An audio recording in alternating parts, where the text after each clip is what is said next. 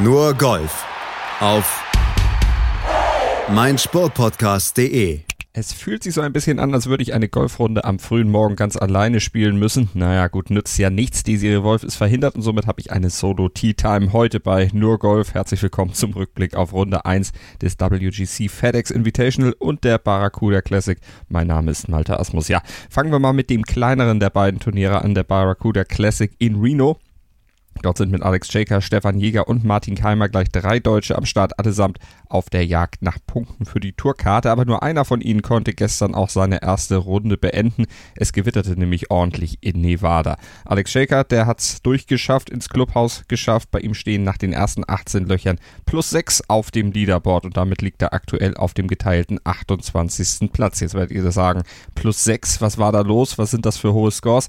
Ich kann euch beruhigen, es wurde und wird bei diesem Turnier Turnier ja traditionell nach modifiziertem Stableford gespielt und da wird ja wie folgt gepunktet. Albatros gibt 8 Pluspunkte, ein Eagle gibt 5 Pluspunkte, beim Birdie gibt es plus 2 auf die Scorekarte, ein Paar bringt keine Punkte, ein Bogey, da wird einer abgezogen, also minus 1 und ein Double Bogey oder schlechter wird mit minus 3 bestraft. Das Ziel ist es, möglichst viele Punkte natürlich auf die Scorekarte zu kriegen. Alex Shaker liegt da mit plus 6 im Mittelfeld platziert. David Lingmert, der Schwede, der führt nach der ersten Runde mit plus 18, hat fünf Schläge Vorsprung vor dem Südafrikaner Tyron van Aswegen, der liegt bei plus 13 und teilt sich den zweiten Platz mit Robert Strapp und Tom Hoke. Und zu David Lingmert können wir noch sagen, der ist auf der 10 ins Turnier gestartet, hat insgesamt neun Birdies auf seiner Runde gespielt, unter anderem dann an seinen Abschlusslöchern 8 und 9, dann noch zwei in Serie und das bringt ihm dann eben auch diese hohe Führung. Und eine 5-Punkte-Führung in der Geschichte des Turniers das gab es noch nie, seit dieses Turnier 2012 dann im Stableford erstmals ausgespielt wurde und mit plus 18. Das ist ebenfalls Turnierrekord, allerdings geteilter Turnierrekord. Den hatte Nick Watney 2014 aufgestellt, Zach Sucker 2015 dann egalisieren können und jetzt eben David Lingmert, der 14 von 14 Fairways getroffen hatte, 13 von 18 Greens in Regulation und insgesamt nur 22 Putts gebraucht hat. Also eine ganz, ganz starke Vorstellung vom Schweden, der ja mittlerweile auch schon 32 Jahre alt ist, übrigens in der letzten Woche Geburtstag hatte, am 22. Juli eben 32 wurde, von daher sich selber so ein kleines nachträgliches Geburtstagsgeschenk vielleicht auch noch gemacht hat. Sein dritter Auftritt bei der Barracuda Championship Bisher war er noch nicht so gut unterwegs gewesen. 2014, da hatte er den 21. Platz bei seiner Premiere belegt und im letzten Jahr, da war er am Cut gescheitert.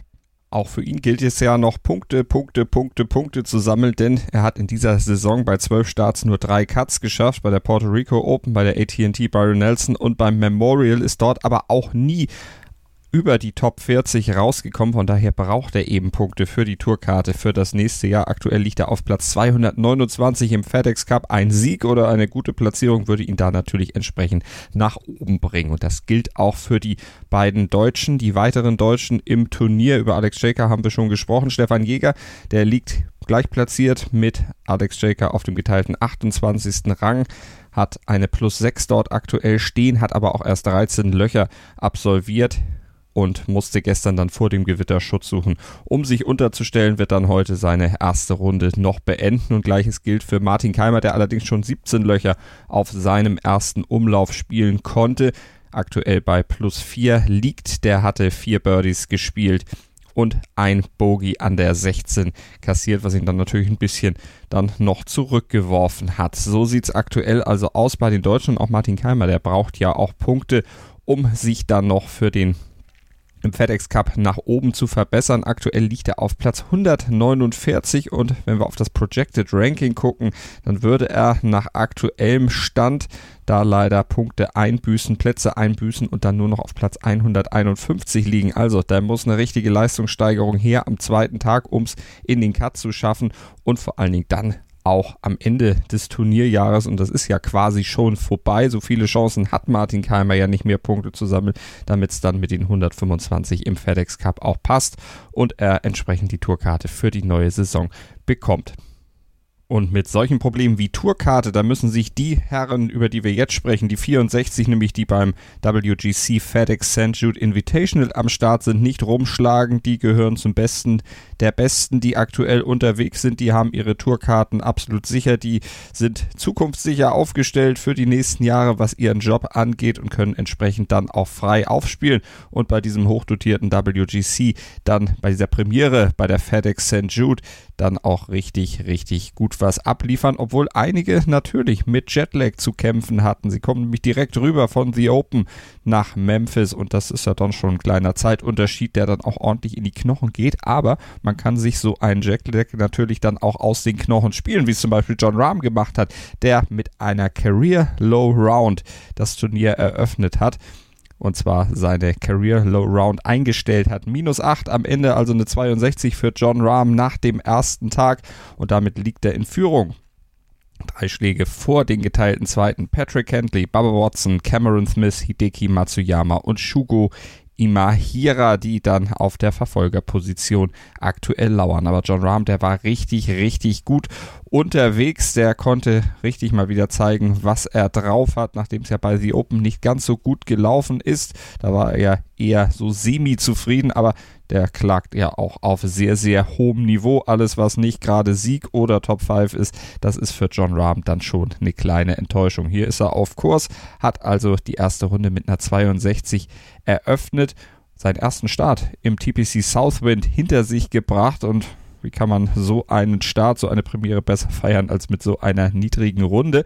Acht Birdies hat er gespielt auf dem Weg zu dieser bogiefreien Runde und er ist erst der dritte Spieler in dieser Saison, der es geschafft hat, drei Runden von 62 oder besser zu spielen. Kevin Na und Brent Snedeker, denen ist es auch gelungen, aber John Rahm hat ja in dieser Saison auch schon gewonnen, hat seinen dritten Turniertitel auf der PGA Tour in diesem Jahr feiern können bei der Zurich Classic. Da war er ja ganz vorne und er hat seine 62 gespielt, obwohl er jetzt vom Tee gar nicht mal so unbedingt sicher war. Die Fairways, da hat er 9 von 14 getroffen, aber 13 von 18 Greens in Regulation erreicht und vor allen Dingen er hat nur 23 Putts benötigt, um diese erste Runde zu beenden und entsprechend dann auch die Führung zu übernehmen. Auf dem geteilten zweiten Platz, da ist ja unter anderem Baba Watson mit minus 5 platziert.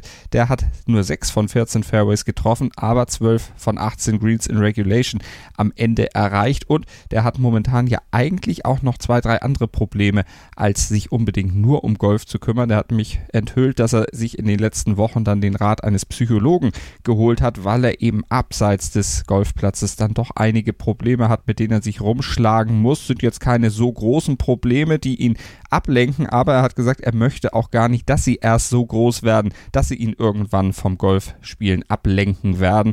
Da geht es um Immobilienbesitz, den er verwalten muss und geschäftliche Dinge, die er da im Kopf hat. Und der Psychologe, der soll ihm helfen, das alles so ein bisschen in die Perspektive zu rücken, damit, wie gesagt, diese Probleme ihn nicht beim Golfspielen und vor allen Dingen nicht dabei hindern, sich um seine Familie zu kümmern und da nicht im Verhältnis zu seinen Liebsten dann zu einem Problem zu werden. Baba Watson also, der versucht sich dann von Dingen außerhalb des Golfsports ein bisschen zu lösen. Freigespielt hat er sich auf jeden Fall auf der zweiten Runde. Das sah doch wirklich, wirklich gut aus beim US-Amerikaner. Und vor allem der Abschluss der Runde, der konnte sich sehen lassen. Drei Birdies auf seinen letzten vier Löchern. Gutes Ende, viel Momentum, was er dann mitnimmt in Runde 2. Und was war bei den Titelverteidigern los? Müssen ja sagen, den Titelverteidigern, denn das WGC-Event im letzten Jahr, an dessen Platz ja dieses Turnier jetzt gerückt ist, damals war es noch das Bridgestone Invitational im Firestone, das hatte ja Justin Thomas gewonnen. Der hat jetzt bei der FedEx St. Jude Invitational mit einer 68 eröffnet und Dustin Johnson, der die St. Jude Classic im letzten Jahr gewonnen hat auf diesem Platz im TPC Southwind, der liegt bei 69. Übrigens schlaggleich mit Rory McElroy, der ja dann auch versucht hat, seine The Open Enttäuschung abzuwälzen und hat ja immerhin jetzt mit einer 69 dann auch Kurs auf den Cut genommen und liegt damit sieben Schläge aktuell zurück. Aber da kann im Laufe des Turniers natürlich noch ein bisschen was passieren und vor allen Dingen, wenn man dann mal überlegt, zu welchen Leistungssteigerungen Rory McElroy dann auch im Laufe eines Turniers in der Lage ist. Erinnern wir uns an letzte Woche The Open, diese Katastrophen erste Runde und dann diese großartige zweite Runde, die ihn ja fast trotz un möglich erscheinenden Rückstandes noch in den Cut gespült hat, fehlte am Ende ja nur ein Schlag. Da zeigt sich ja, wie stark Rory McIlroy dann auch sein kann, wenn alles wirklich gut läuft. Wir sind gespannt, werden das ganze Turnier verfolgen und natürlich am Montag dann zusammenfassen hier bei Nurgolf auf mein Sportpodcast.de, FedEx Shoot Classic, die Barracuda Championship und wir gucken natürlich auch auf die LPGA Tour. Dort läuft aktuell die Evian Championship und auf der Station Tour, also der Tour der Senioren auf der European Tour, da sind die Senior Open aktuell im Gange und da spielt ja unter anderem auch Bernhard Langer und gestern, da gab es einen Tag, der von Abbrüchen gekennzeichnet war. Da konnte dann auch nicht bei allen wirklich durchgespielt werden. Zunächst gab es wetterbedingte Unterbrechung und abends wurde dann noch wegen einsetzender Dunkelheit das Turnier vertagt. Bernhard Langer, der ist durchgekommen auf jeden Fall am ersten Tag. Der hat eine 71 gespielt. Also noch Luft nach oben für den Anhausener. Aber wenn man auf die Führung guckt, da ist noch nichts so weit aus der Welt. West Short Junior, der liegt zum Beispiel dort aktuell mit minus 3, schlaggleich übrigens mit Scott Dunlap, Paul Broadhurst und Scott Parrell, also drei Amerikaner und ein Engländer. Die stehen oben und auf den Plätzen, auf den Verfolgerplätzen, auf dem geteilten fünften Platz, unter anderem Darren Clark und Colin Montgomery und für Darren Clark natürlich eine besondere Genugtuung letzte Woche bei der Heim Open auf der European Tour. Da klappte es für ihn ja nicht mit dem Cut. Da gab es Tränen, weil es beim Heimspiel eben dann schon nach zwei Runden nach Hause ging. Jetzt will er sich schadlos halten, offensichtlich bei der Senior Open. Mehr dazu dann am Montag hier bei uns bei Nurgolf auf mein Sportpodcast.de und Montag, da gibt es noch mehr auf meinsportpodcast.de im Sportplatz, nämlich die große Albatros-Gedenkfeier. Wir blicken zurück auf die Olympiasiege von Michael Groß 1984, haben dazu ein ausführliches Interview mit Michael Groß selber geführt. Wir haben Jörg von Torra, den ARD-Kommentator der Rennen in Los Angeles 1984 befragt, der ja auch Michael Groß über seine gesamte Karriere begleitet hat. Der gibt Eindrücke vom Albatros, erzählt selber aus seiner eigenen Erfahrung noch ein bisschen und wir haben ein großes Michael Groß Porträt, wo das alles dann auch noch mal zusammengefasst wird. Also drei Podcasts zu diesem Thema am Montag im Sportplatz hier auf meinsportpodcast.de, Deutschlands größtem Sportpodcast-Portal. Flieg, Albatros, Flieg. Ihr könnt es nochmal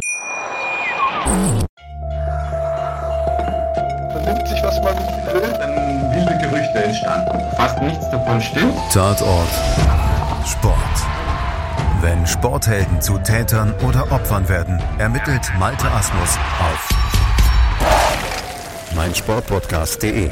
Folge dem True Crime Podcast, denn manchmal ist Sport tatsächlich Mord. Nicht nur für Sportfans. Nur Golf auf meinsportpodcast.de. Willkommen bei meinsportpodcast.de. Wir sind Podcast. Wir bieten euch die größte Auswahl an Sportpodcasts, die der deutschsprachige Raum so zu bieten hat.